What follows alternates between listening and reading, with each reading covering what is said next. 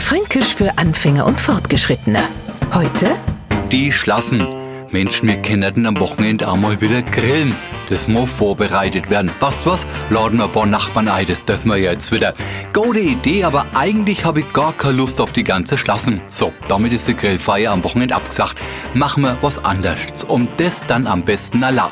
Auf Gesellschaft legen wir gerade mal keinen besonderen Wert. Und kaum sprechen wir abwertend von einer Schlassen, finden wir uns mitten in einer Schlassen wieder.